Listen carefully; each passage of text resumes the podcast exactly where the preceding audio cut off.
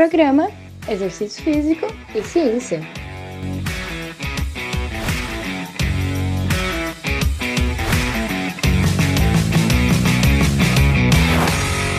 Está começando mais um Exercício Físico e Ciência. Sou o Fábio Dominski e esse é o programa de rádio e podcast que trata de exercícios a partir da visão científica. Musculação para a saúde mental. O treinamento de força foi efetivo para tratar sintomas depressivos e de ansiedade em idosos. Saiba mais do último estudo publicado sobre esse tema nesse podcast. Além disso, você vai saber aqui o que é uma revisão sistemática de forma bem simples como que ela é feita, além, claro, dos resultados desse estudo. Bom, o estudo de hoje ele foi publicado por pesquisadores brasileiros na Psychiatry Research em 2024. Eles selecionaram 27 estudos aí por meio de uma revisão sistemática. Bom, o que, que os pesquisadores, os autores fazem em uma revisão sistemática? Bom, basicamente os pesquisadores passam por muitas horas na frente do computador, porque não é uma pesquisa de campo empírica que eles vão coletar dados diretamente com as pessoas.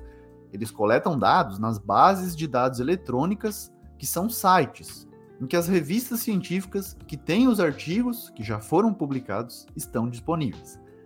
Dentre as formas de se achar um artigo, essa é a mais sistemática e mais organizada possível, que pode ser reproduzida facilmente se a gente seguir o que foi descrito lá no método do artigo. A gente pode então pegar exatamente o que os autores fizeram e replicar tudo isso, e é para dar os mesmos resultados.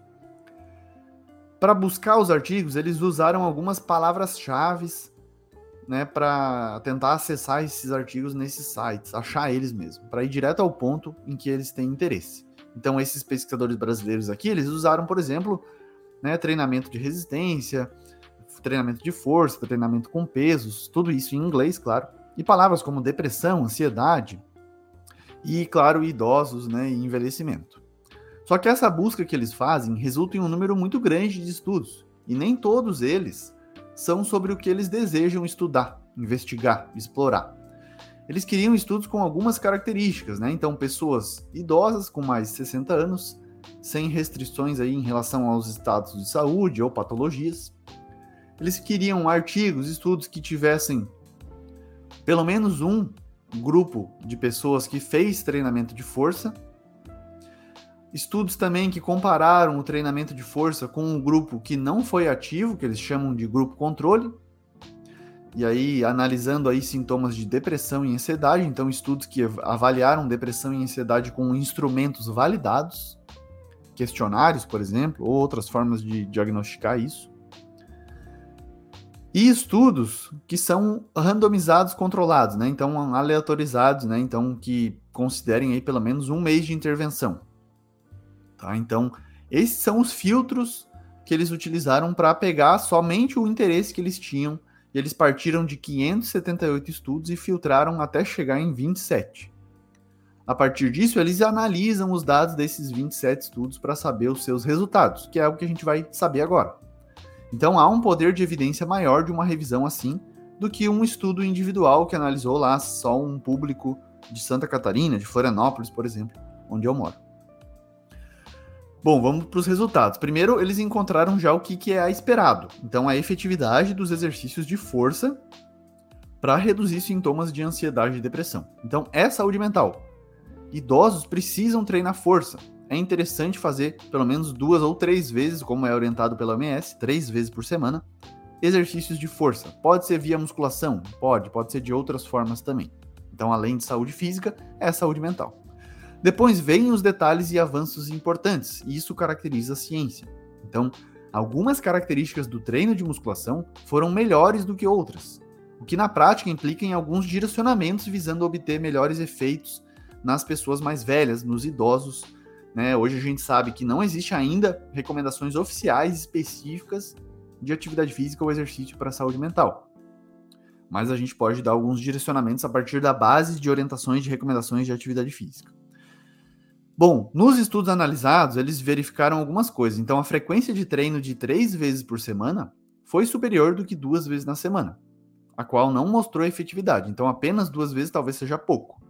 Três vezes na semana, conforme as orientações já né, para idosos, né, além das duas horas e meia de atividade física moderada, né, aeróbia tem a necessidade de fazer força ali pelo menos três vezes na semana, e isso foi efetivo para a saúde mental. Três séries por exercício foram superiores a duas séries por exercício, então o volume também pode ser de três séries para cima em cada exercício. E seis ou menos exercícios por treino foram mais efetivos do que sete ou mais por treino.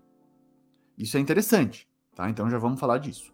A musculação, então, foi capaz de melhorar os resultados de saúde mental, tanto em depressão quanto em ansiedade, nos indivíduos com e também sem transtornos mentais, e algumas características dessa prescrição de treino influenciaram para um resultado melhor ainda, né? Que foram essas três que eu acabei de mencionar. Então, precisamos levar em consideração mais essas variáveis. Não foi objetivo do estudo, mas os, os autores trouxeram alguns processos neurobiológicos e sociais que explicam as melhoras em depressão e ansiedade em resposta à musculação. Eles colocaram sete itens, sete grupos, então, primeiro, a composição corporal, né, o aumento de massa muscular e redução de gordura corporal. Segundo, a aptidão física, aumento da força muscular. Terceira, a neuro, neuroplasticidade, que é o aumento da expressão de BNDF e do volume do, do hipocampo, né, são algumas formas. A quarta, a regulação neuroendócrina, regulação do eixo HPA e do cortisol. O quinto e o sexto, o estresse oxidativo e a inflamação. E o sétimo são mecanismos psicossociais, como as conexões sociais e a autoestima, que o exercício pode favorecer. Então, de novo, eu sempre falo desses mecanismos aqui no podcast, tem episódios mais profundos sobre isso. Só você procurar aí, dentre os mais de 500 episódios que a gente já tem. E aí você vai achar aí né, vários mecanismos explicando os efeitos do exercício sobre a saúde mental. A gente sabe que ainda não há recomendações específicas para musculação visando saúde mental, né, ou para qualquer exercício de forma geral para esse desfecho. Mas esse estudo mostrou melhores resultados com frequências de treino de três vezes na semana, três séries por exercício e não muitos exercícios por treino, então menos que seis exercícios por treino. Então vai fazer, por exemplo, supino, leg press, uma puxada, desenvolvimento, é, agachamento, é, panturrilha, abdominal, enfim, menos que seis exercícios foi melhor do que mais que sete. Isso é interessante, porque as recomendações gerais atuais para o treinamento de força ressaltam de 8 a 10 exercícios por sessão. E esse volume maior, na verdade, pode não favorecer pessoas com distúrbios de saúde mental. E aí há um cuidado do profissional para isso. Então, muitas vezes pode não gerar boas respostas esse alto volume de 8 a 10 exercícios. 3, 4 séries cada um vai ficar um volume enorme. Então, menos pode ser mais aqui. Isso é bastante interessante para a gente avançar. Tá? É um aspecto peculiar aí das evidências mais atuais através de uma revisão sistemática com meta-análise. E você encontra, claro, o texto completo na descrição do podcast, a referência. E aí, para fechar, uma bela frase da Kelly McGonigal, que é uma psicóloga de Stanford, pesquisadora que eu admiro bastante, tem um livro excelente, The Joy of Movement, e ela coloca: para a saúde mental, a recomendação a ser seguida é a de se mover, de qualquer jeito e forma que te faça feliz.